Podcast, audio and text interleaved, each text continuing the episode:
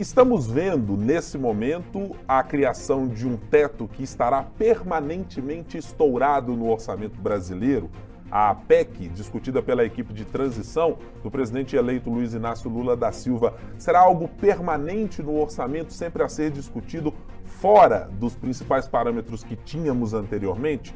E para falar sobre Minas Gerais, o candidato Romeu Zema se elegeu e Matheus Simões será o seu vice a partir do ano que vem. Mas esse mesmo Matheus Simões terá a capacidade de desatar os nós criados durante o segundo turno das eleições de 2022, com o apoio dado por Zema a Bolsonaro frente ao presidente Luiz Inácio Lula da Silva? Esses e outros assuntos a gente vai abordar a partir de agora no 3 sobre os 3.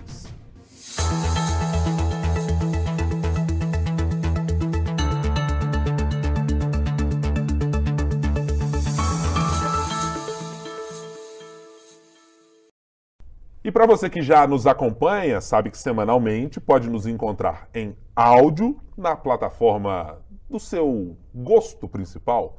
Você utiliza Spotify, Deezer, Tidal ou qualquer dessas outras, pode procurar sempre o 3 sobre os 3, todas as sextas-feiras, um novo episódio debatendo os três poderes da República: executivo, legislativo e judiciário, com algumas alternâncias a depender da necessidade política da semana.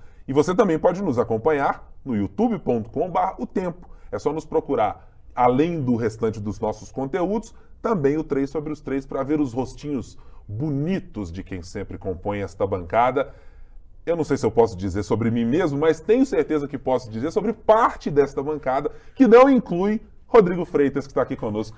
Tudo bem, Rodrigo? Como vai? Olá, tudo bem? Tem um amigo meu que costuma falar assim, né? Parafraseando. É? Paulo Henrique Amorim, o saudoso Paulo Henrique Amorim, né? Que coisa. Será quem é esse não, amigo? Conto do podcast ou não? Não consigo imaginar quem possa ser. É, quem é, possa sê-lo. Quem possa sê-lo, né?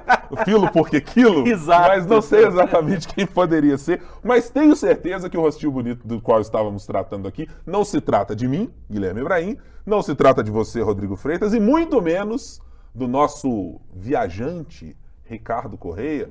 Um mochileiro. Mochileiro é, para não dizer outra coisa, né? O mochileiro foi muito simpático. É. é. Mas o nosso rostinho bonito, que por sinal compõe esta bancada com muita competência. A minha esposa acha um rostinho bonito. Abro divergência já para começar é? o podcast. Ah, Bom, é? Pela ordem, eu dá espero... para deixar ele me apresentar? Ah, pois não. Muito obrigado, gente. Parei. Muito obrigado. Parei. Muito obrigado. Vocês ficaram me chamando de velha. Agora que ele vai falar que eu sou um rostinho bonito, Veja deixa bem, eu falar. é. tentei abrir o podcast de uma maneira muito mais Cortês. cortês, cordial, Cordata. Cordata, com a polidez necessária para esse podcast, mas Ele é peculiar. evidentemente impedido, mas está aqui conosco a nossa editora de política, Marina Schettini. Tudo bem, Marina? Tudo bem, é um prazer estar aqui com vocês, meninos. Prazer é nosso. Gente, temos muitos assuntos para tratar nessa semana, porque afinal de contas, a PEC da transição e a, e a transição do governo Bolsonaro para o governo Lula, eh, ainda que a equipe de transição tenha tomado boa parte do espaço da discussão, se a gente for puxando cada um desses fios que vão saindo com os comitês que estão lá instalados, tem assunto para a gente tratar em um podcast por semana. Só esse tema já renderia, o tema escolhido qualquer, já renderia um episódio. Eu ouvi esses dias, eu vou dar o crédito aqui no podcast o assunto. É, eu não lembro quem era a entrevistada da, da Natuza Neri, que agora está comandando lá o, o podcast. É, mas essa pessoa falou que a- as reuniões da transição já estão dizendo que vão ser realizadas no estádio Mané Garrincha, diante da quantidade de gente e des- desdobramento que existe de assunto para lá, assunto para cá, grupo técnico disso, grupo técnico daquilo. Então, É, essa, é- é essa história de fazer governo de composição, né? É, ou, como, ou como diz Sérgio Abranches, é, cientista político brasileiro, essa história de coalizão à brasileira, É. quando ela funciona, tem gente de todo o espectro político e é difícil colocar todo mundo Exatamente. nesse lugar. Mas queria dar um passo um pouquinho atrás para a gente olhar de uma maneira mais macro para a transição, mas especificamente para a proposta de emenda constitucional apresentada pelo governo nesta semana, pelo governo eleito Luiz Inácio Lula da Silva, do Partido dos Trabalhadores, e que prevê que o orçamento destinado especificamente a todos os benefícios sociais que foram prometidos na campanha eleitoral fiquem estourando o teto ao longo de quatro anos. É, há discussões já há algum tempo no mercado financeiro, ou quem tem, ah, digamos, alguma preocupação mais fiscalista, ah, de que isso possa representar uma espécie de cheque em branco. Olha, estamos dando um cheque em branco para o governo do presidente Lula, vai ter a possibilidade de usar dinheiro como quiser. Não parece exatamente ser isso e acho que há nuances para a gente colocar aí nesse lugar. Mas estamos falando no macro de algo que, uma vez aberta a porteira, todo governante, seja ele o próximo presidente ou os que o sucederão, é, todo mundo vai querer ter uma PEC para estourar o teto para chamar de sua, Rodrigo? Abre-se um precedente, inevitavelmente. Tem algumas análises que podem ser feitas em cima disso. Primeiro, Guilherme, Guilherme Marina e turma que está nos acompanhando, é que o teto de gastos está mais que comprovado que ele em si não é solução para o problema fiscal do Brasil.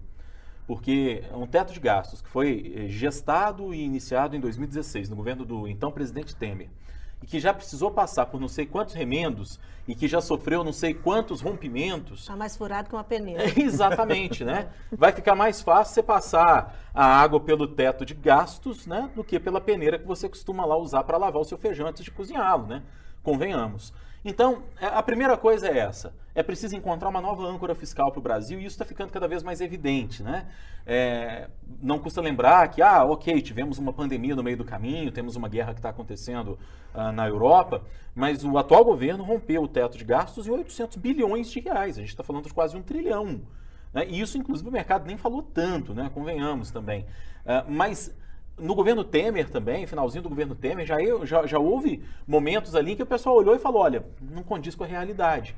É porque o teto de gastos ele foi gerenciado e ele foi criado pensando numa lógica de que ah, os gastos precisam ser eficientes e por isso não podem crescer além da inflação. Só que quando você pensa, uh, como diria o ex-governador Anastasia, em áreas de demanda infinita, como saúde e educação, sobretudo a saúde, que eu sempre ouvi ele falando isso, não tem como em determinados momentos você não aumentar um teto de gastos. O teto de gastos desconsiderou que no Brasil nós ainda dependemos e dependemos muito dos programas sociais de transferência de renda. Eu queria estar aqui no momento em que nós virássemos e falássemos: olha, avançamos tanto que hoje uma parcela mínima da população depende de programas de transferência de renda. Mas nós não vivemos esse cenário ainda. Então, o primeiro aspecto é esse: é preciso encontrar uma nova âncora de, de uma, uma, nova âncora fiscal que definitivamente não seja o teto, porque ele não conversa com, a, com as necessidades e com a realidade do país. Significa que você vai entregar um cheque em branco para o governo gastar? Também não concordo com essa premissa. Não penso que esse seja o caminho. O caminho seja equilíbrio entre gastos que de fato precisam ser feitos socialmente falando, para atender os mais necessitados, mas também um governo que pense em gastar o dinheiro de forma mais consciente. Aquele pouquinho que sobra, que na nosso, no nosso orçamento familiar, aquele pouquinho que sobra daqui, dali, que a gente consegue fazer um investimento, para depois fazer uma coisa na nossa casa, para trocar o carro em determinado momento, que o governo também consiga trabalhar com essa mesma lógica, se for para fazer uma comparação com aquilo que muitas vezes a gente tem dentro da nossa própria casa. E por fim, abre-se um precedente, porque qualquer candidato que tivesse vencido a eleição daqueles mais competitivos, eu não estou falando só do Lula ou do Bolsonaro, precisaria romper o teto de gastos. O Ciro Gomes precisaria romper, a Simone, se tivesse vencido, precisaria vencer, romper. A, a, a Soraya Tronic, idem, Lula e Bolsonaro, nem se fala. Ou seja, qualquer um precisaria, digamos, desse cheque em branco para conseguir governar. E o PT agora, nesse primeiro momento, o que, que o PT fez? O PT jogou para cima todas as expectativas. E é assim que funciona no começo de governo. Você mira a lua, e mirando a lua, às vezes você acerta a montanha. E é isso que o governo eh, eh, de transição do presidente eleito está fazendo agora. Ah, nós queremos que o, teto de gastos desconsidere é, indefinidamente, para sempre, o Bolsa Família. Aí viram que não ia colar. Não, vai ser só quatro anos. Mas aí mandaram o texto para lá com quatro anos. Mas quando chega lá no Congresso, já existe resistência. E Rodrigo Pacheco, presidente do Senado, já deixou muito claro que não há uma oposição à proposta, muito pelo contrário, mas que as bases colocadas na PEC, da maneira que ela foi redigida ali, do zero, é. não serão levadas a cabo pelo Senado, porque haverá uma série de mudanças eh, já anunciadas por ele, não especificamente quais, mas que o texto será Vai mudado. ter, né? e, e quatro anos, só para concluir, Marina, rapidinho, eu sei que eu estou falando muito, é porque o assunto ele é amplo, né? Quatro anos significaria que o governo não precisaria negociar mais com o Congresso. É interesse do Vamos Congresso não ponto. ter é, é, alguém que, que, de fato, negocie com ele ao longo de quatro anos. Dois anos vai ter passado a primeira metade do governo Lula, e aí o governo Lula vai precisar sentar de novo com o Congresso, conversar mais uma vez, negociar mais uma vez. E essas negociações a gente sabe como é que elas correm. Como é que você olha para esse cenário, Marina? É a história do cheque em branco, que durante o começo da discussão sobre a proposta é, e das falas do ex-presidente Lula ao dizer ali, olha, é, eu não tenho que prestar muita atenção no mercado, eu tenho que prestar atenção é na necessidade básica do cidadão brasileiro, as cumprir as promessas de campanha, né, para ser, ser plano e, e- e cristalino. Você enxerga de alguma maneira que tem cheque em branco na mesa, é, é uma negociação que envolve o quanto de componente político estratégico do ponto de vista da transição e o quanto também tem de Arthur Lira satisfeito com o que pode chegar na contrapartida, evidentemente, para isso. Retomando um pouco o que o Rodrigo falava, Guilherme, é isso mesmo assim, né? A gente não é uma novidade, não começou a ser quebrado agora. E o teto não foi quebrado na pandemia. Lá no orçamento de guerra justificava, talvez foi o que realmente justificava, mas já começou lá em 2019. No primeiro ano de governo Bolsonaro, ele já começou a furar o teto. E, e ele fez isso nos quatro anos. Esse levantamento da FGV que o Rodrigo citou, dos quase 800 bilhões, se a gente for dividir, dá perto dos 200 bilhões que o PT começou pedindo. Mas é aquela coisa da negociação do carro. Eu vou te vender o meu carro, eu vou te querer te vender ele por um milhão. Você vai querer me oferecer 100 mil. E a gente vai chegar ali num tempo. Eu acho que um teto, o furo no teto de gasto sem um limite, como o PT começou a conversa, é um cheque branco. Porque a gente não sabe como vai estar a situação do Brasil daqui a quatro anos, daqui a seis anos. Então precisa mesmo da gente estabelecer um limite. Que a gente chega ali na pretensão da oposição, do Centrão, que é um ano realmente porque está vendo agora, principalmente que a negociação está funcionando, e eles sempre querem mais, querem mais. E o Centrão já aprendeu que consegue cobrar alto e conseguiu o que precisa. Mas a gente precisa realmente de uma âncora fiscal. E a gente vê que essas conversas estão caminhando nesse, nesse sentido, talvez não tão ligado a um teto fixo, preso ali à inflação, mas talvez numa trajetória de dívida. Então a gente espera que essa conversa avance. Já parece, me parece claro, não sei se vocês vão concordar, que isso não vai ficar agora para essa PEC. Certamente. Isso vai ficar para o ano que vem. Mas acho sim que qualquer um precisaria mexer eh, no orçamento. A, a gente vê ontem, na quarta-feira, foi aprovado o relatório preliminar do orçamento. São 22 bilhões para investimento. Isso é o quanto o Estado de São Paulo investe. Não tem dinheiro para farmácia popular. A questão da habitação no país reduziu mais de 90% o que estava previsto no orçamento de 2022. Então, qualquer um precisaria mexer. A birra do Lula, nosso presidente eleito, é exatamente isso. O mercado nunca ficou tão bravo quanto o Bolsonaro foi quebrando tetos de gás sucessivamente e agora ficou super bravo com ele quando ele tentou fazer a mesma coisa. Até se a gente for pegar ali a correspondência da despesa PIB, é até um pouquinho mais baixo do que está sendo feito nesse ano. É, e aí, Marina, você tocou num ponto que me parece, é, olhando com, e nem sei se dá para dizer exatamente com certo distanciamento para o governo Bolsonaro, porque ele ainda está, é, é o nosso presidente até a, a- a- a sacramentarmos a passagem para o, o presidente Lula né, eleito por mais uma vez.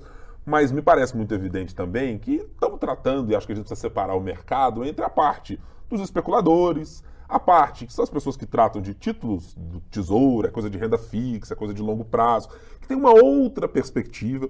Tem outras empresas que tratam do mercado com perspectivas ESG, então estão tratando de outro tipo de discussão. Um país mais sustentável não tem a ver necessariamente com um ano ou outro. É uma economia de longo prazo. Então, tem uma, uma, uma ideia, e, e muitas vezes acho que nós da imprensa ecoamos muito uma parte do mercado como a representante de um mercado único, eh, onipresente. E tem nuances aí, como há nuances, inclusive, na discussão sobre a PEC. Porque me parece que, primeiro, o mais importante, eu estou tirando aqui um pouco do escopo político para trazer para o escopo social. Eu acho que o Brasil chegou a uma maturidade, ainda que ela tenha contornos político-eleitorais notórios, com o Auxílio Brasil, como foi com o presidente Bolsonaro, e essa discussão, como foi levada do ponto de vista de propostas pelo presidente Lula ah, durante a campanha eleitoral. Tenho certeza absoluta que não houvesse um adversário como o presidente Bolsonaro do outro lado, o volume de propostas e de, e de promessas, eu imagino que não seria nem próximo do que foi. Seria mais pé no chão. Seria muito mais pé no chão, dado o cenário econômico que já tínhamos, mas acho que a maturidade que atingimos é, para discutir o que em última instância será, e espero e torço acima de tudo que seja, uma discussão séria sobre renda básica, uma discussão mais bem abalizada sobre a desigualdade brasileira, ela tem um embrião na ideia da PEC. Então, quando eu olhei no, no primeiro momento, a ideia de ter uma PEC e ter essa discussão um pouco separada das discussões do dia a dia do Estado brasileiro, ela me soa de maneira positiva. Mas o Brasil é, abarca aquele grande problema. É o país que precisa de mais Estado ao mesmo tempo em que precisa de menos Estado. É. é o país que tem máquina inchada para muita coisa, mas máquina deficitária para tantas outras coisas. Então, achar esse equilíbrio no orçamento brasileiro é um enorme desafio. Mas fico satisfeito, é, olhando de maneira geral, para termos alguma discussão sobre benefícios que espero que se amadureça que ganhe novos contornos para discutirmos isso. Acabou aquele preconceito, né, Guilherme? Exato. Eu, um eu espero que isso, é, tratar como bolsa, bolsa, bolsa de esmola, pobre, bolsa esmola, é. coisas que foram vocalizadas, é importante a gente lembrar historicamente, foram vocalizadas é, por pessoas inteligentes da política brasileira. E pelo atual presidente. Pelo atual presidente. Que no passado dizer... um pouco mais distante chegou a chamar de Bolsa Esmola ou Bolsa Família. E, e ficou evidente né, o quanto a ausência de um cobertor de seguridade social, de proteção social em momentos crônicos, como uma pandemia, mas mesmo em momentos de desemprego, que são a tônica, de maneira geral, eh, do Brasil quando a gente olha para um todo na redemocratização, e mesmo nos períodos ditatoriais, a gente tinha, sempre teve números de desemprego muito expressivos. É, é preciso alguma proteção a essas pessoas. O Estado brasileiro precisa ampará-las de alguma maneira.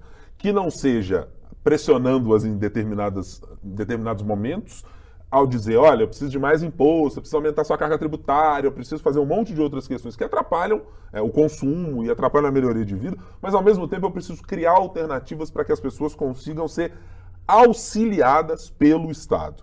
Olhando pelo viés político, eu acho que essa negociação para o PT tem contornos muito positivos em quase todas as esferas. Uh, ela poupa o Partido dos Trabalhadores e uma coalizão muito diversa e com grandes possibilidades de ruir muito facilmente. É só a gente olhar para como as equipes da transição se formulam, tem sempre um burburinho de que alguém saiu insatisfeito, ou é uma ala do PT. Nós tivemos cartas de economistas como Armínio Fraga dizendo: olha, estamos preocupados com os caminhos que aqui estão. Então eu acho que o PT conseguiu, eh, se aprovada, estou considerando um cenário de aprovação da PEC, considerando os quatro anos e com menos modificações uh, de prazo, eu acho que ela garante a, o grande mote para que as promessas do ex-presidente Lula, do presidente eleito Lula, não sejam descumpridas. Ninguém vai poder dizer, ó, oh, o que eu prometi eu não cumpri. Ele tem ali um certo escudo para se manter distante das principais críticas. E em outra frente, acho que uma discussão e um embate direto entre Partido dos Trabalhadores e aí a sua base de coalizão formada a partir da eleição.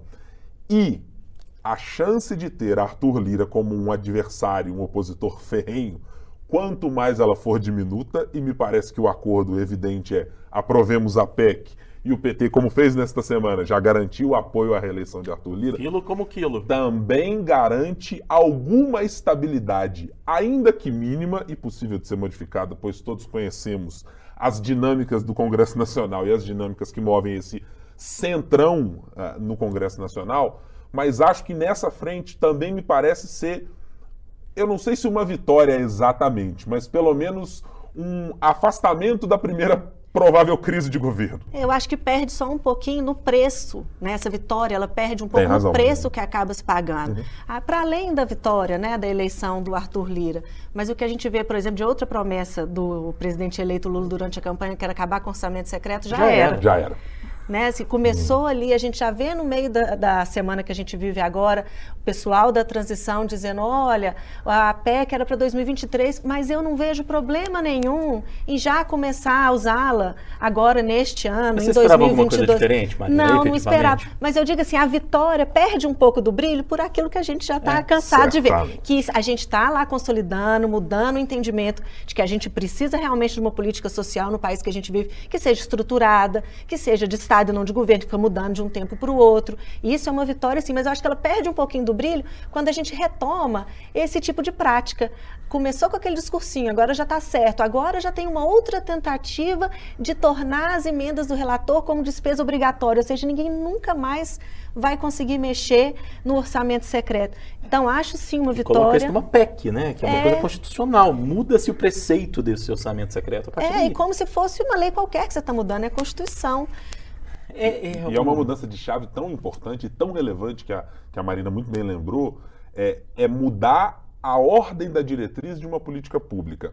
E acho que chegamos a um ponto, é, e com as informações que temos da equipe de transição, que a ausência de uma política pública coordenada pelo Estado brasileiro e por quem naquele momento é o governo brasileiro, ela tem um preço gigantesco. Ela cobra uma fatura enorme, que é o Congresso, ainda que seja absolutamente legítimo, transparente, cristalino pela Constituição brasileira, de que os parlamentares têm direito às suas emendas parlamentares, têm direito às suas emendas de bancada, têm direito a sugerir ao Poder Executivo, ou participando de uma coalizão do Poder Executivo, do presidente de ocasião, de indicar, sugerir obras. Isso é absolutamente natural. Outra coisa é deslocar o status de formulador de política pública para um país deficitário em planejamento, deficitário em fazer, como a Marina citou, coisas que sejam para além de governos do Estado brasileiro,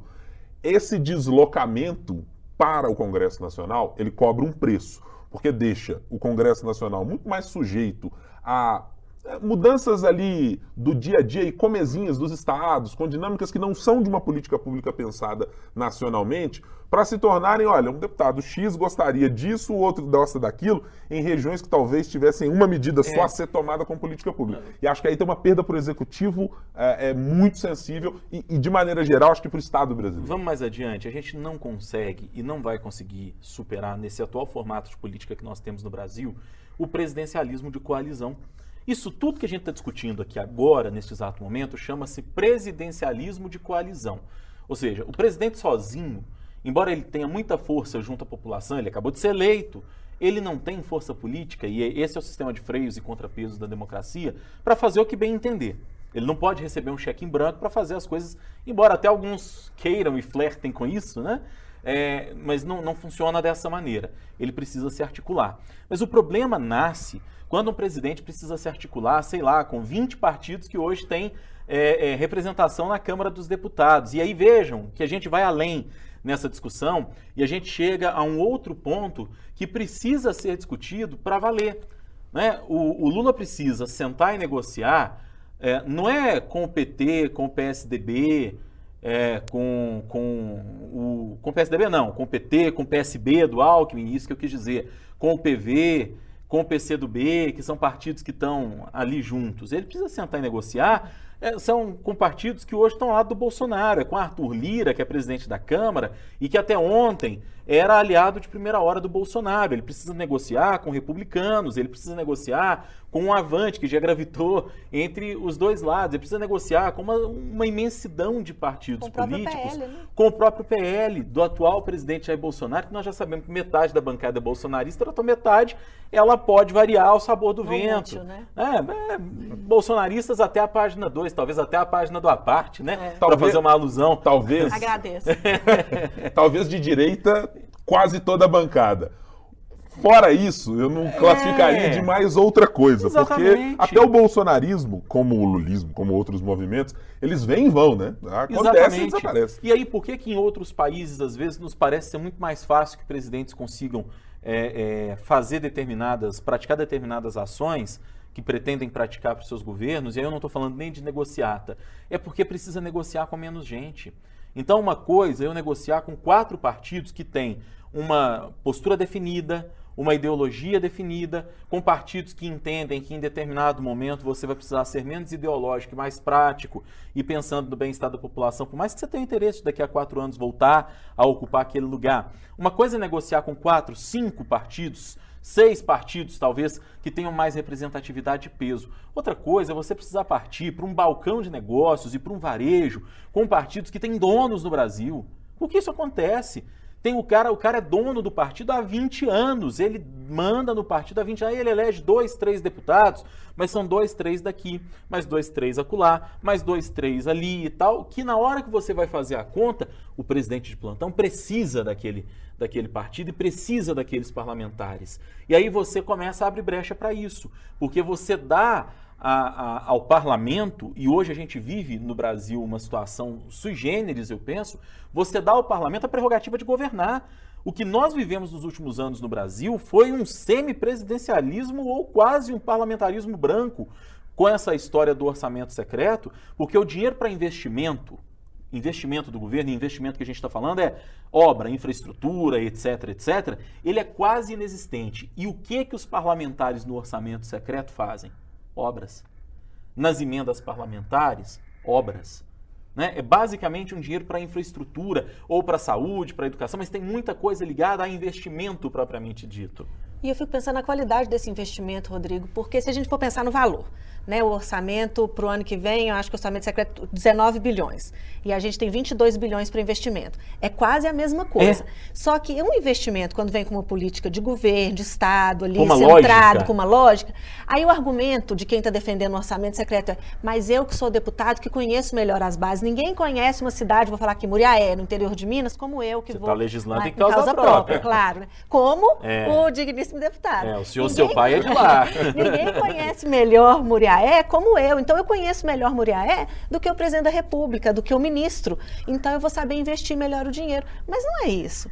Né? É tudo muito picado, é tudo sem um, um planejamento, sem uma organização. O deputado dá 100 mil para uma reforma de quadra da escola, é. Marina. Nada contra a reforma, tá? Porque não a escola é. merece. É, é só uma, uma, uma, citação de exemplo aqui. É como se você desse 100 mil reais para construir a escola, mas você não fizesse nenhum acesso até ela. Exatamente. E, e a Marina tocou num ponto que eu acho que é, é, é tão central para mostrar a diferença da, da piora na qualidade do gasto, sem contar as outras questões que são apontadas por tribunais de conta, por institutos de transparência e muito mais, que é o, o, mais relevante não é a quantidade e a qualidade do gasto exatamente na cidade em que ele é feito, mas é o entorno e as demais cidades que não tenham um representante para olhar por elas e que não terão uma política pública destinada a elas, como se elas não fossem tão importantes quanto aquela que tem um parlamentar. Ou que tem representante e é, ele é de oposição. Essa é a diferença Esse da política pública. Esse não recebe. Ele nunca vai receber. Esse é um outro problema, né? Além dele ser dividido, tá ali pulverizado, ele tá pulverizado aonde tem representante do governo. É, no caso do orçamento a, secreto é, é isso. Além As da outras gente não saber para onde vai, porque falta transparência, vai muito ligado aonde tem alguém que é do governo. Exatamente. É, deixa eu estender a gente um pouco mais nessa questão da PEC de transição, que parece agora se tornar uma transição quase ad eterno ou ad governo, né? Para cada governo teremos uma a ver o que o Congresso fará. É, Para continuar com vocês, avançando nesse tema, na seguinte questão: o Congresso brasileiro, quando vocês olham para as bancadas eleitas e para e aí vou pedir uma análise da qualidade parlamentar.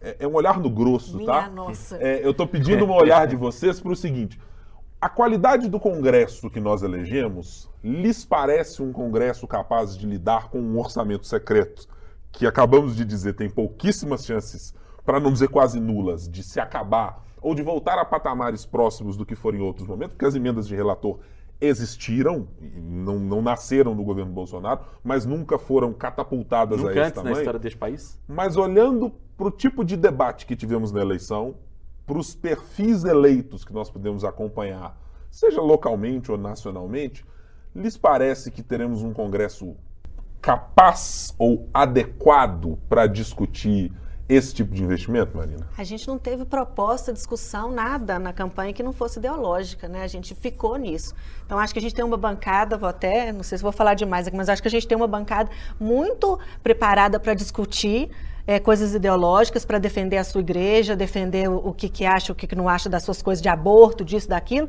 mas muito pouco preparada para lidar com esse tipo de coisa. Mas também eles vão estar tá ali sempre, o que tem me parecido nessas conversas de orçamento secreto, é pensar no que, que vai privilegiar ele mesmo. Uhum. Né? Então, esse, aí já é também uma discussão mais rasa que talvez não precise de tanto conhecimento, de tanta boa vontade e tanto espírito público. É, e aí eu tá questiono, qual é o interesse de quem já está lá ou vai estar a partir do ano que vem de mudar as regras do jogo, já que essas regras do jogo, como elas estão colocadas hoje, beneficiam e muito essas mesmas pessoas, esses mesmos parlamentares.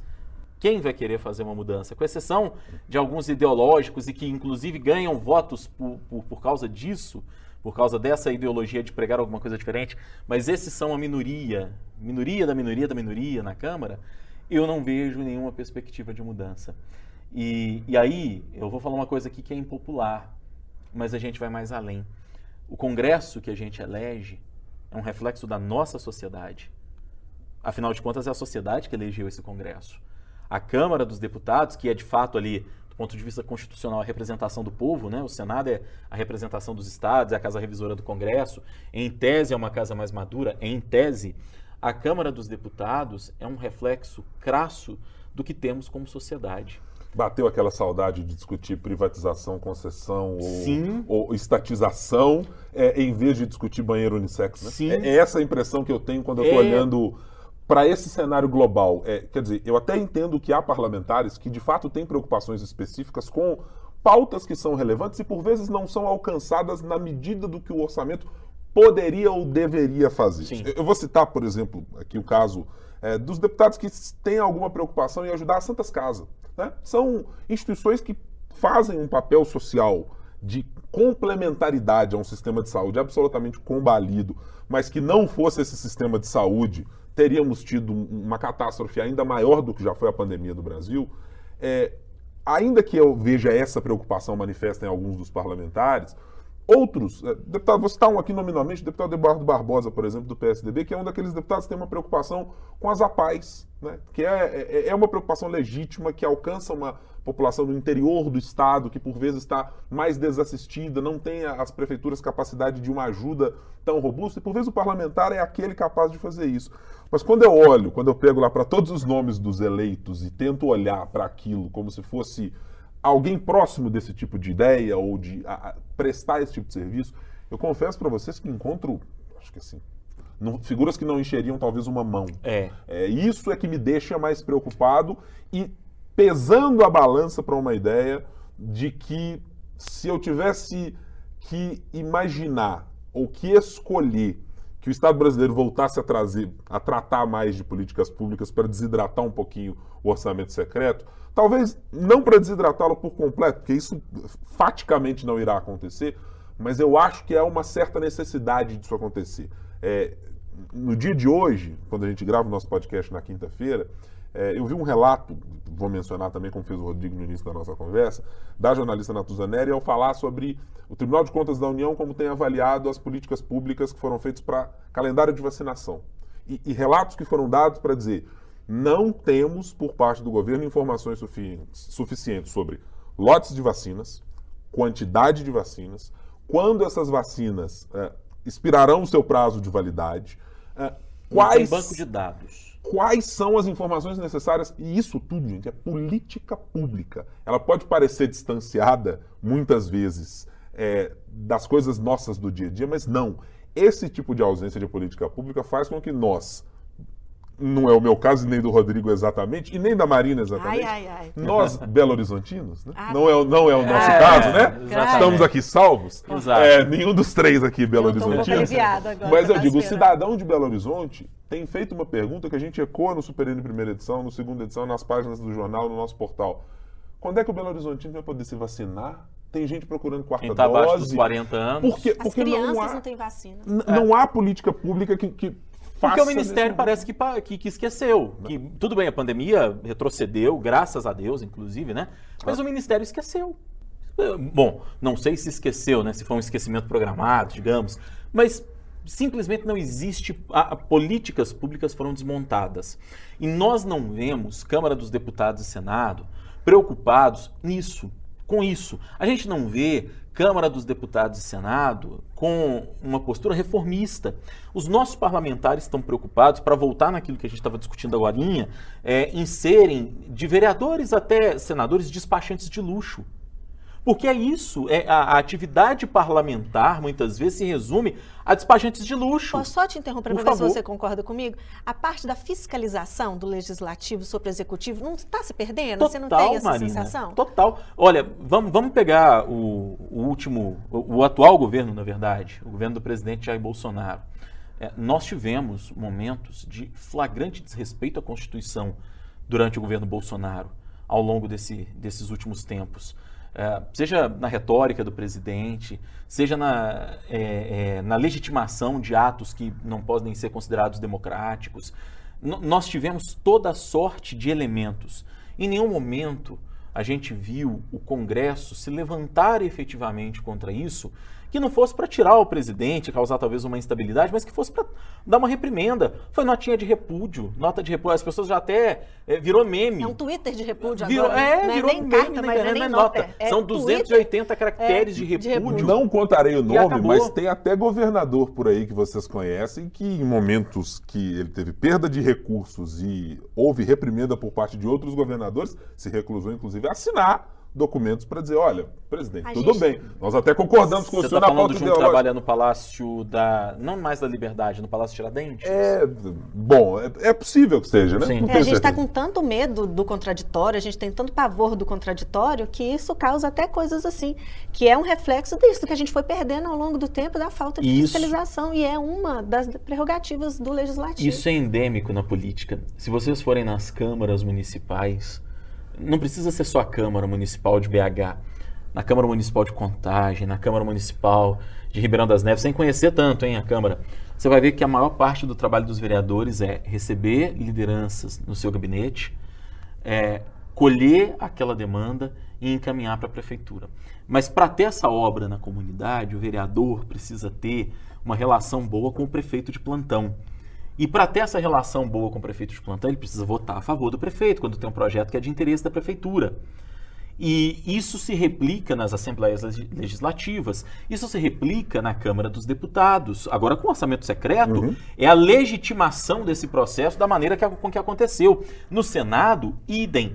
Então, o que nós temos são despachantes de luxo. Despachante é por isso. É porque aquele atendimento que deveria ser dado ao cidadão com é, carinho, com acolhimento, com justiça, talvez, é, o cidadão, quando vai na regional, quando ele vai buscar a prefeitura, ele é mais um na fila do pão.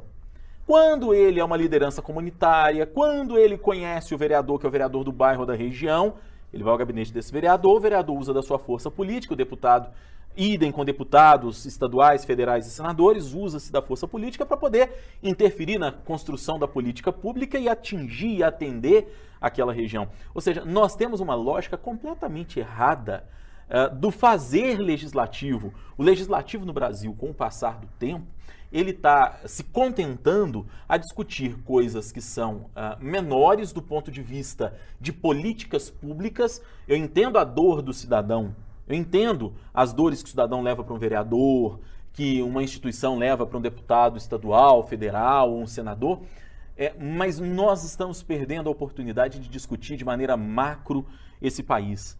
né? Então, quando a gente pensa que nós temos um teto de gastos, aí volto lá no começo desse nosso podcast, desse nosso episódio, que nós temos um teto de gastos que está colocado para nós desde 2016 e que pelo menos há quatro anos a gente já sabe que ele não conversa em nada com as nossas realidades, que ele não representa os anseios que o país precisa é, vencer, que o país, os desafios que o país precisa vencer, e que a gente em quatro anos com uma pandemia que poderia ter sido uma oportunidade para se discutir uma nova âncora fiscal, para se entender que, olha, vamos precisar achar uma outra solução que não essa que está colocada, nós não tivemos.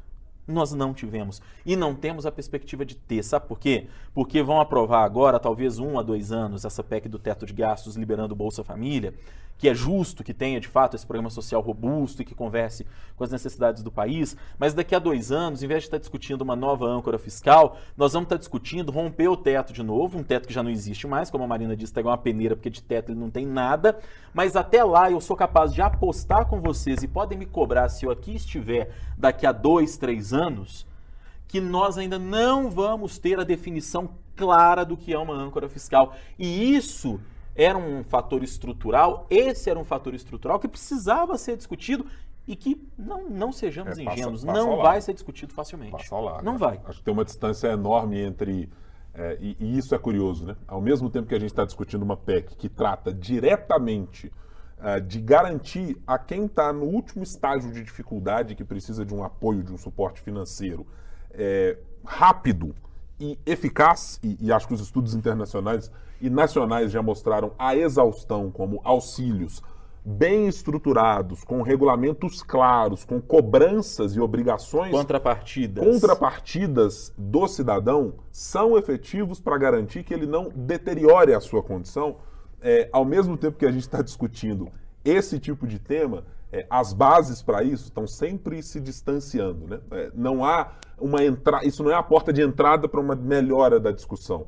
É por isso que eu disse lá atrás, eu torço para que isso seja um, um primeiro pedaço do novelo a ser puxado, para que alguém depois pegue no meio do caminho e diga, gente, vamos discutir renda básica, vamos discutir aqui reorganização tributária, mas pensando nisso, em pessoas que terão dificuldades específicas, vamos discutir isso. Estamos falando de necessidades, e falamos a exaustão na campanha de necessidades enormes de reindustrialização do país, uma pauta que Ciro Gomes discutiu é, muito fortemente, aliás, não apenas nessa, em outras eleições também, mas vamos pensar a política redistributiva de tributos, inclusive, pensando nisso, para privilegiar regiões em que possam ser industrializadas, desonerando-as ou criando. Tem nada disso. A gente está apenas trabalhando com a ideia de que temos ali os grupos de lobbies que conseguem entrar e ter tração no Congresso Nacional, ou no próprio governo federal, como foi no caso do presidente Bolsonaro, e é sempre em quase todos os governos, mas que tem uma distância é, é, assim, de Grand Canyon para a, a realidade. Isso faz muita diferença. Vamos dar um exemplo prático disso?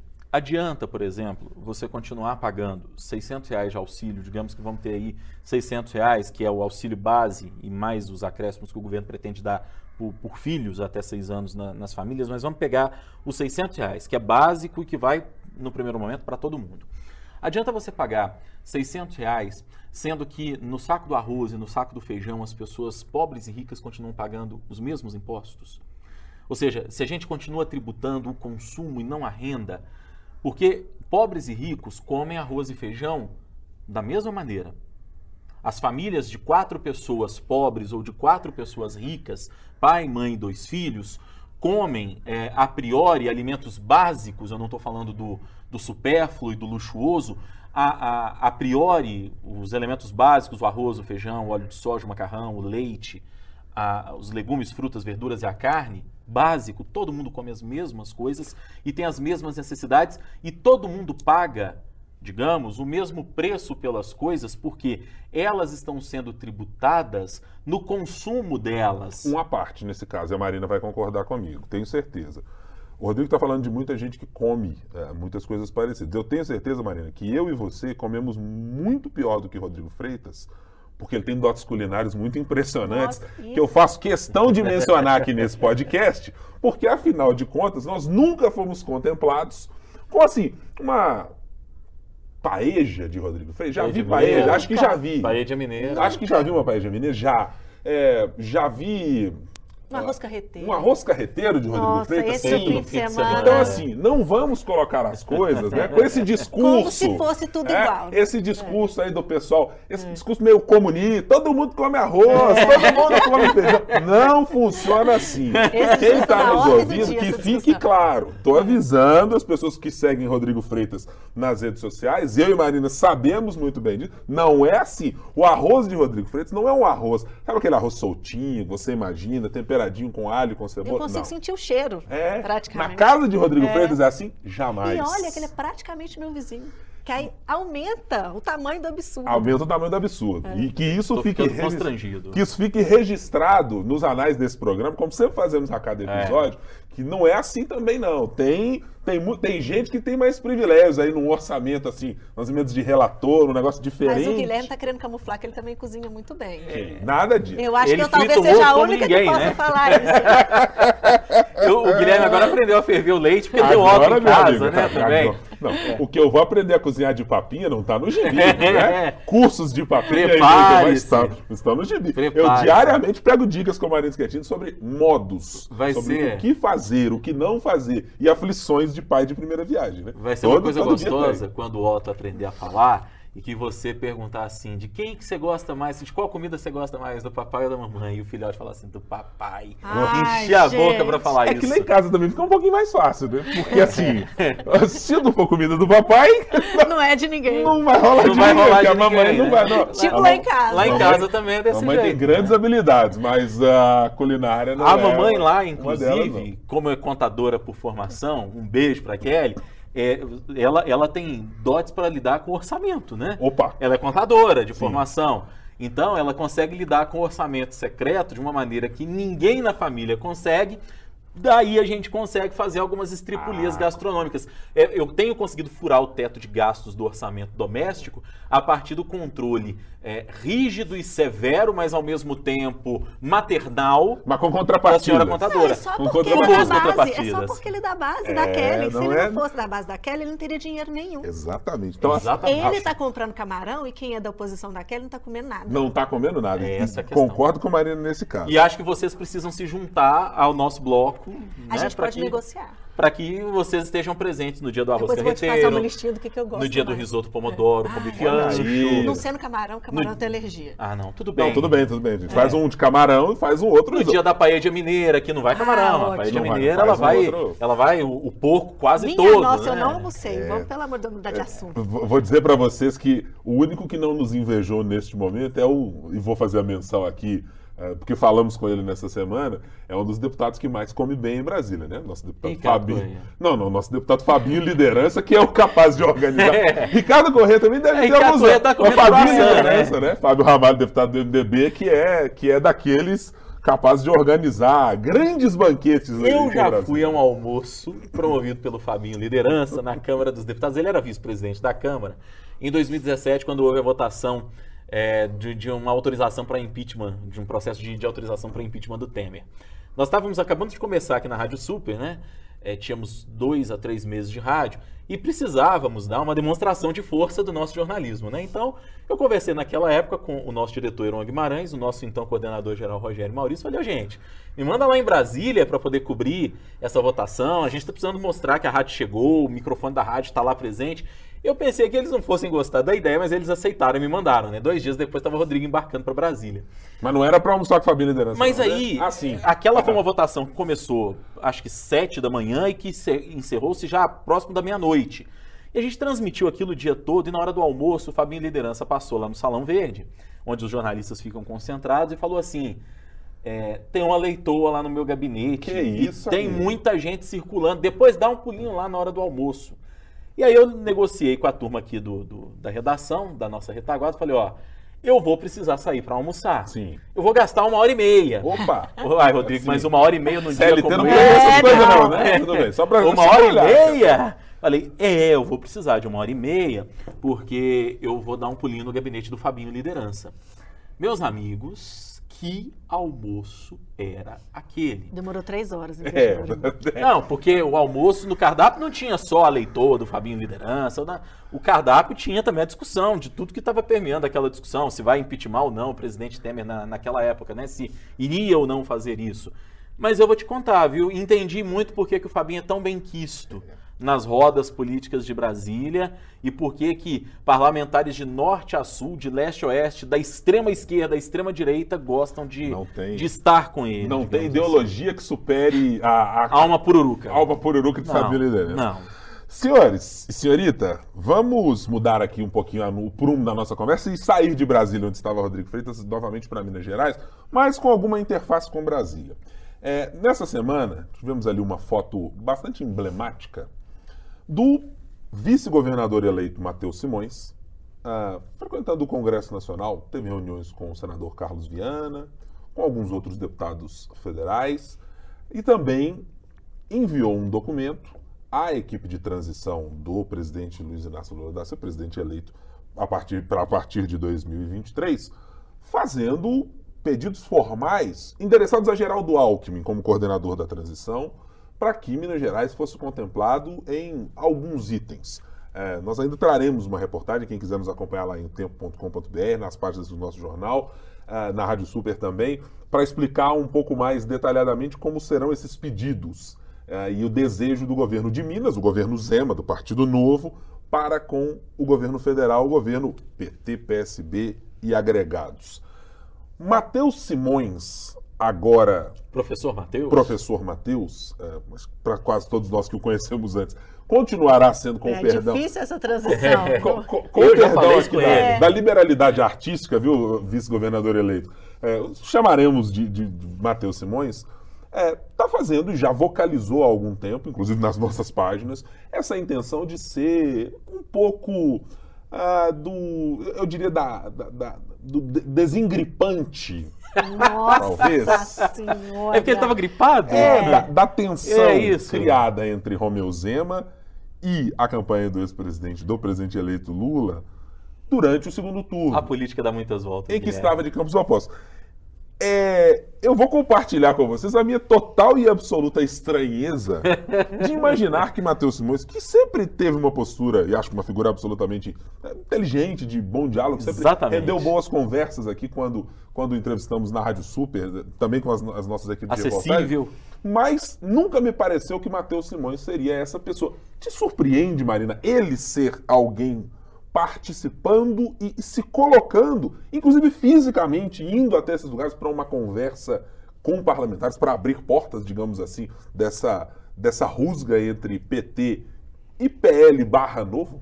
É, me causa estranheza porque eles não esperaram nem o morto esfriar, já está é. começando, porque não foi uma campanha de adversários políticos, de competidores, foi uma campanha de inimigos. O governador Zema transformou o PT num inimigo. Era PT-fobia, é. é. foram muitos embates, muitas ofensas. Eles depois ainda tentaram dar uma minimizada dizendo que o PT ainda estava chateado. Não, foi uma campanha muito dura. O governador Zema, ele fez campanha não contra o Calil, que era o nome que estava na urna lá que ele estava disputando, ele fez campanha contra o PT. Contra ele baseou Pimentel. contra o Pimentel, que é o PT. Ele baseou a campanha dele inteira nisso. Então vai precisar ser uma construção, não vai ser fácil, igual ele está tentando vender agora, dizendo, ah, vai ser ok, porque o governador Zema é um, é um homem de fácil diálogo, não vamos ter problemas, vai ser tranquilo, não temos mágoa. E também, por mais Matheus Simões, realmente ele é uma pessoa muito educada, muito gentil, acessível, mas o que a gente escuta falar do Matheus no relacionamento político dele é que falta um traquejo. Até o jeito como ele ele se viabilizou candidato a vice na chapa do governador é, Romeu Zema, se o Eduardo Costa não tivesse conhecimento do que, que foi feito ali, porque no final das contas ficou muito claro de que ele foi usado para viabilizar o nome do Matheus Simões como vice do Zema, isso já mostra uma falta de traquejo, pega muito mal, né? Porque o que, que ele fez? Ele, eles fizeram um convite para Eduardo Costa como se eles não soubessem que havia uma federação com cidadania. Estava sendo discutida é, e pronta, ó. Eles não é. conversaram com o PSDB que o Matheus Simões ele pode ser qualquer coisa, menos ingênuo.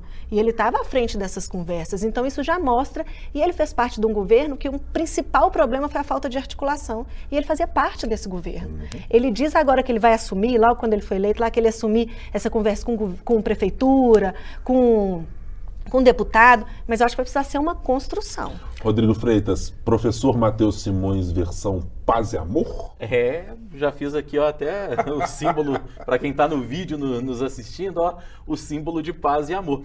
Eu falei que a política dá voltas, a vida dá voltas, né? A terra plana não gira, ela capota, né? Já dizem por aí. E acho que passa justamente por isso. Tem alguns aspectos e informações de bastidores que eu acho que são interessantes para que a gente possa compreender um pouco desse cenário que está se desenhando. É, o, o, primeiro deles é que o Matheus Simões já está buscando se viabilizar como candidato ao governo em 2026. Né? Existe uma clareza muito grande dentro do grupo político do governador Romeu Zema que trabalho que foi iniciado precisa ter continuidade. Né? Eles acreditam naquilo que está sendo feito e que o Matheus Simões seria a pessoa mais credenciada para isso. É, e em função disso, ele já está agindo como interlocutor. Tanto que quando começar o segundo mandato, a gente vai ver o Matheus Simões viajando cada vez mais, mais presente no interior, porque inclusive o projeto do governador Zema é um projeto mais nacionalizado e a figura do vice-governador vai passar a ter um protagonismo muito maior, talvez, do que a gente já tenha visto até aqui, historicamente, ao longo das últimas administrações que a gente teve, inclusive quando o vice, o titular, costumavam se chocar, e foi assim, inclusive, nesse atual governo. Então, esse é o primeiro aspecto. O segundo, e, e é necessário que o Mateus mostre agora um poder de negociação, um Mateuzinho paz e amor, digamos assim, como o Guilherme lembrou aqui, é, para que ele se mostre capacitado, apto a fazer isso, né? É, em segundo lugar, nós temos um outro fator que chama-se Marcelo Aro, que é quem é, gostaria de assumir muitas e muitas negociações e a turma do Partido Novo não quer deixar que isso aconteça em hipótese alguma, não quer entregar ao, ao Marcelo Aro a tarefa de ser um articulador político com medo do quanto ele pode crescer e do quanto os tentáculos, digamos assim, de Marcelo Aro podem, podem é, é, se apossar do governo Zema 2.0. Então, esse é um outro aspecto que é muito muito importante. Agora, ao mesmo tempo que o Novo faz toda essa movimentação com Matheus Simões, existe um, um certo receio em, em, torno da, da retórica do governador Romeu Zema e da retórica que o governador vem adotando, inclusive depois da eleição. Por quê? Parece que ambos inverteram os papéis. O governador Romeu Zema sempre foi o sujeito mais sereno e o primeiro mandato dele foi marcado, embora ele tenha criticado muito o PT aqui de Minas Gerais, mas o governador sempre nos pareceu alguém sereno. E o Matheus Simões era o espivitado da dupla. Né? É, na Câmara Municipal, o próprio Matheus conta isso dando risada, ele era conhecido como gordinho nervoso. Era, era assim que ele era conhecido na Câmara Municipal. Né? E eu posso fazer essa piada, tem lugar de fala, porque Guilherme e eu somos gordinhos nervosos também. Né? é, nós, nós, podemos, nós temos lugar de fala nisso. É, e, e, de repente a coisa se inverteu de papel. E existe uma preocupação é, do que que isso pode ser e do que que isso pode representar, porque o Mateus entendeu, é, segundo eu já ouvi de relatos de gente que está lá próxima, ele entendeu o papel dele, de articular e de se construir, ou seja, ele vai precisar dosar, mesmo que não seja esse necessariamente o, o perfil original dele, mas ele já entendeu que para ele crescer e que para ele chegar ao posto de governador do estado um dia, ele vai precisar se polir, ele vai precisar se lapidar. Né? Muita gente enxerga ele, inclusive, no meio político, é, o, muita gente do Partido Novo, como uma espécie de diamante bruto, extremamente inteligente, mas precisa ser lapidado para ficar mais palatável digamos assim. E existe a preocupação, porque ao mesmo tempo que o Matheus está fazendo isso, o governador está partindo para um extremismo que não se esperava dele, que surpreende em alguns momentos até alguns aliados do governador. E cito o exemplo da última entrevista que o governador nos concedeu aqui mesmo, na Sempre Editora, na Rádio Super, em que, quando é, minimamente instado, mini, minimamente provocado, o governador voltou a repetir embora tenha dito que precisa conversar republicanamente com o presidente eleito Lula, ele voltou a repetir termos da campanha. Mas talvez, Rodrigo, não seja. É, eu acho que agora dá para a gente olhar para o Romeu Zema pré-2019, né, na campanha de 2018, para o Romeu Zema no governo e no Romeu Zema abraçado ao bolsonarismo. É, me parece que esse estado de coisas momentâneo do governador ele é mais a essência do governador, no sentido de que Romeu Zema sempre se conteve muito, compreendendo que o Partido Novo precisava se colocar como algo diferente. Ele não podia atrelar nem o seu discurso, nem a sua prática a qualquer um dos campos estabelecidos até então na política nacional. Só que a campanha de 2022 forçosamente o levou para um desses campos. Ele deixou claramente. Quer dizer, ele nunca ficou distante exatamente, né? Ele apenas não andava de mãos dadas com o bolsonarismo, mas sempre deixou clara a sua eh, concordância ideológica em boa parte daquilo que estava sendo eh, feito no governo e sempre tratou de é, contemporizar é, coisas que ultrapassavam o sinal é, que a gente considerava ali de um republicanismo é, ele sempre fez questão de dizer, ó, eu, mesmo que isso aconteça, eu acho que é um erro, mas eu tô mais desse lado aqui. A minha impressão é que agora as amarras do governador Romeu Zema foram soltas. Ou E- seja, o Matheus Simões vai ter um trabalhão, né? Eu acho que é isso, Marina. A É. minha, Se for por a essa minha- lógica- É. A minha percepção, e, e aí vou, vou fazer remissão a algo que citamos aqui é, em outros episódios do nosso podcast, e você que nos acompanha pode também ouvir antecipadamente, se é a primeira vez que você está nos acompanhando. Em outros episódios, é, Ricardo Corrêa deixou isso muito claro e, e explicou muito evidentemente. Romeu Zema se tornou maior do que o Partido Novo. Romeu Zema Muito é legal. uma figura que suplantou o Partido Novo e abraçado neste momento com o grande movimento político de contraposição ao lulismo barra petismo, que é o bolsonarismo. O governador Romeu Zema conseguiu, eh, não diria que surfar exatamente, eh, ele já tinha conseguido isso em 2018, mas ele conseguiu capitalizar o bolsonarismo de uma maneira que para ele foi muito mais exitosa, e aliás talvez tenha sido exitosa só para ele, que o restante da bancada do Partido Novo praticamente se desfez. Os políticos que entraram para a Assembleia Legislativa já são pessoas com histórico ou com parentes na política, ou gente que já ocupou cargo público filiado a outros partidos, Que só mudou de partido. só mudou de partido.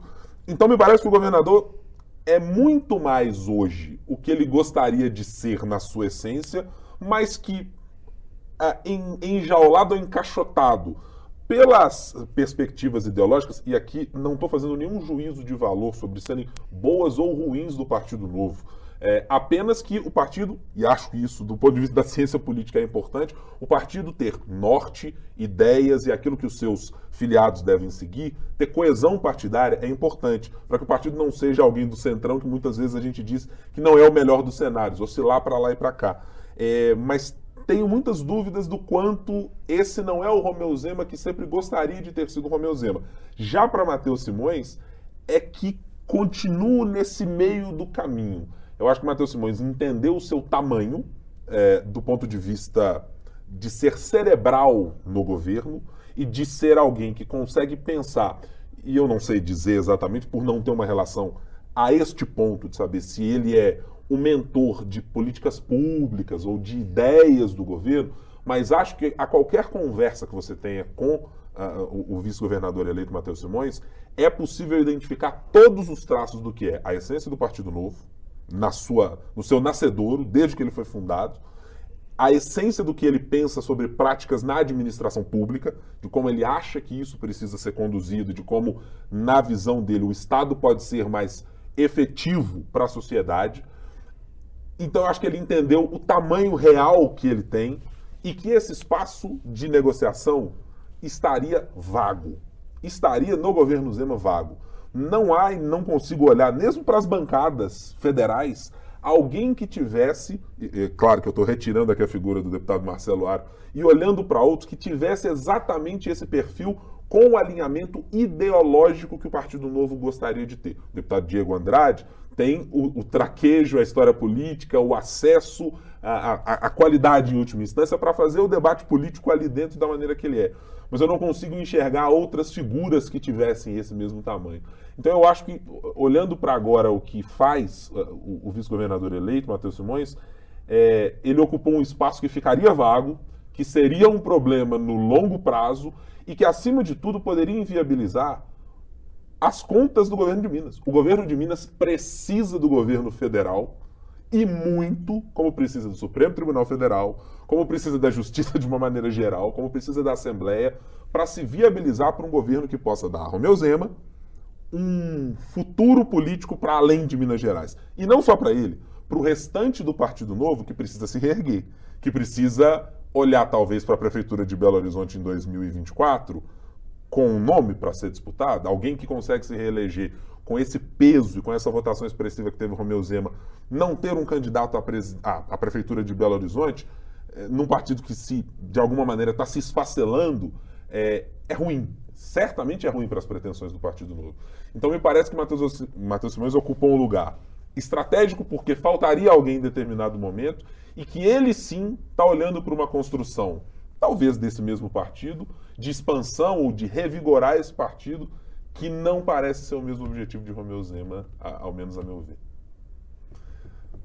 Acho que é por aí. É, você me levantou uma série de questões aqui, viu? Filosofia é exceção, né? Eu É, não, excessivamente. não digo que, Não, não digo que que foi tem um- excesso, não. Eu tô Eu acho que foi lúcido. Também Eu- acho. eu tenho- Acho que tem algumas questões. Ele vai precisar, por exemplo, saber se ele é com essa cara do novo, representando todo o novo, com esse projeto dele de rodar o Estado, o novo do tamanho que ficou, com as restrições que ficou, para onde ele iria, para sem perder as características dele. Mas eu acho que é muito E aí isso. tem uma outra coisa. Nesse papel do Matheus Simões, é, o partido já entendeu que vai precisar mudar se quiser não morrer, depois do insucesso eleitoral de 2022.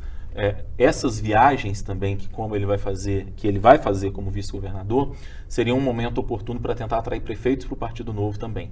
O Partido Novo já entendeu que é preciso mudar os critérios de ingresso na legenda, que é preciso interiorizar o nome do partido, que é uma dificuldade, né? Um partido tem um governador do estado que teve candidato, salvo engano, em três cidades na, na eleição de 2020, né? Nas eleições municipais.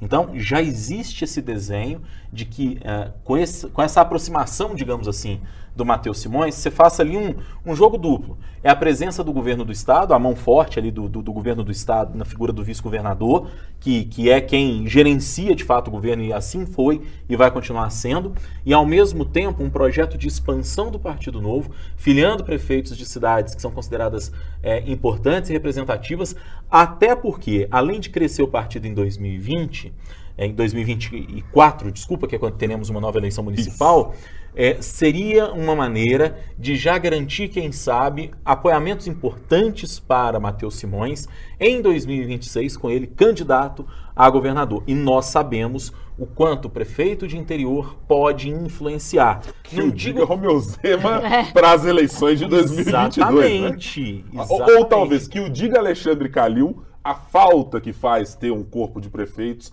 que o defenda e que vocalize a sua campanha, que diga, olha, vem aqui Exatamente. comigo que esse aqui é o meu candidato. Então passa por aí também. Já, já há esse, esse papo de que o Matheus ele vai aproveitar essa, essa presença institucional dele, que vai se tornar cada vez maior, para que ele possa também tentar fazer crescer o Partido Novo. Digamos que o Partido Novo é um sonho, entre aspas, que ainda não ruiu na cabeça de muita gente. É. Por mais que já se diga que o governador não deve esquentar lugar lá por muito tempo. Só que ele precisa ser viabilizado, né? É, Dinheiro, espaço na TV, essas Exatamente. coisas todas e, são inclusive importantes. perdeu agora porque não É. conseguiu romper a cláusula de barreiras na eleição desse ano, né? É, e aí eu acho que tem uma dúvida importante que o Rodrigo levantou, viu, Marina? É, bom, quem tem estrutura partidária e cresceu fortemente nessa eleição, inclusive abocanhando tudo que estava a seu redor, foi o PL. O PL conquistou um número de cadeiras como nunca havia conquistado na sua história política de redemocratização. Como nenhum outro partido. Como nenhum né? outro partido Jamais havia tinha. conquistado. É. É, é um partido que, a- apesar dos sobressaltos de envolvimento em mensalão, de envolvimento em outros escândalos históricos, de- do próprio Valdemar da Costa Neto, é um partido que mostra resiliência.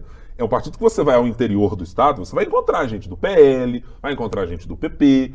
E eu não sei o quanto essa capilaridade o Partido Novo conseguirá para que Matheus Simões tenha esse, é, essa receptividade. Eu acho que o cargo vai ajudar, evidentemente, né? Estar sentado na cadeira de vice-governador e ser visto como o. eh, Não sei se o termo é o melhor, mas talvez o mentor intelectual. é, é, o, o, o, o Sobretudo se o DNA governo continuar bem avaliado. de um tá. governo bem avaliado, é, é evidente que isso ajuda, mas eu tenho dúvidas de o quanto é, vai ser necessário um abraço mais forte ao PL, com uma estrutura de interior do Estado, uma estrutura aqui no governo federal com deputados, para gente para trazer emenda para cá, para gente para trazer coisas de orçamento para Minas Gerais, não vai ser necessário para que, para que isso aconteça. É, o Rodrigo falava da importância para a eleição do Matheus Simões ficar bem ali com os prefeitos, não só para o novo voltar a crescer, para ele conseguir uma eleição também de deputado, que é o que pode trazer isso É. de volta para ele. Trazer dinheiro de fundo, trazer espaço de TV. Então vai precisar realmente desse trabalho. Esse trabalho é extremamente importante. Muito bem, nobres edis. Nossa, O meu vocabulário está crescendo tanto desde que eu comecei a acompanhar Esse eu você. vou dar o crédito dos nobres edis, porque eu não havia lembrado dessa expressão, mas foi o, o, o, repórter de cidades aqui, que já frequentou também a política do Jornal o Tempo, Lucas Henrique Gomes. Conhecido como Lucas Mal. Como Lucas. Não sei porquê, inclusive. Também não né? sei. Não sei Lucas não. o quê? Lucas Mal. Mal. Na Câmara Municipal, os ah, vereadores costumam é, chamá-lo assim. É. Não sei porquê, não sei. Lucas Figura Mal. absolutamente afável, simpaticista, sempre um sorriso largo no rosto. Exatamente, bem humorado. Bem humorado, é. Mas usou essa expressão. Mas muito do... competente. Muito competente. Extremamente. Extremamente competente. Ácido às vezes, mas extremamente competente. É, ele Tão usou essa expressão. quanto uma soda cáustica, às vezes. Né? às vezes sim. e ele que usou essa expressão toda, pra, para me cumprimentar Olha, hoje eu quero dizer que eu assisto vocês todas as vezes. Se vocês ficarem falando mal de mim aqui, eu vou vir Nunca. atrás Nunca. Esse podcast tem é... por princípio, tá no regimento interno dos três é... sobre os três. Nós jamais falamos mal das pessoas que não estão na bancada. É, certo, exatamente. É, acontece com você, acontece com a Thalita Marinho quando está aqui, é. né? Com o Ricardo Corrêa que tá é, No máximo, a gente levanta algumas suspeitas. Ah, entendi. É, assim, no máximo, algumas Eu suspeitas. acho que, por exemplo, eu, eu entendo, as férias são coisas muito legais, mas na minha contabilidade, desde o término das eleições do segundo turno, etc., as viagens de Ricardo Correia, já tem uns 65 dias, mais ou menos. Né? Aproximadamente isso. Assim, a gente já fez, no mínimo, umas sete, é. um, umas sete edições do podcast, o Ricardo, enquanto o Ricardo está viajando. O Ricardo diz que vai questionar esse seu cálculo. Não, tudo, que, é, é legítimo. Que vai contratar um instituto legítimo. que ninguém conhece, é. né? Mas vai fazer um, um, estudo altamente técnico. Altamente né? técnico, com o um engenheiro do ITA. É, isso. É. Ele me mandou uma mensagem aqui dizendo que o Paraná pesquisa. Isso é para outra, é, isso é para outro momento. Então, senhores, vamos fazer aqui a, as nossas apostas as nossas semana. vetustas apostas, porque eu sempre preciso usar essa palavra. Vetustas apostas. É uma vez, uma vez por podcast. Eu tenho sempre que encontrar uma maneira de encaixar, né? Sempre homenageando Soraya Tranic. Soraya Tranic.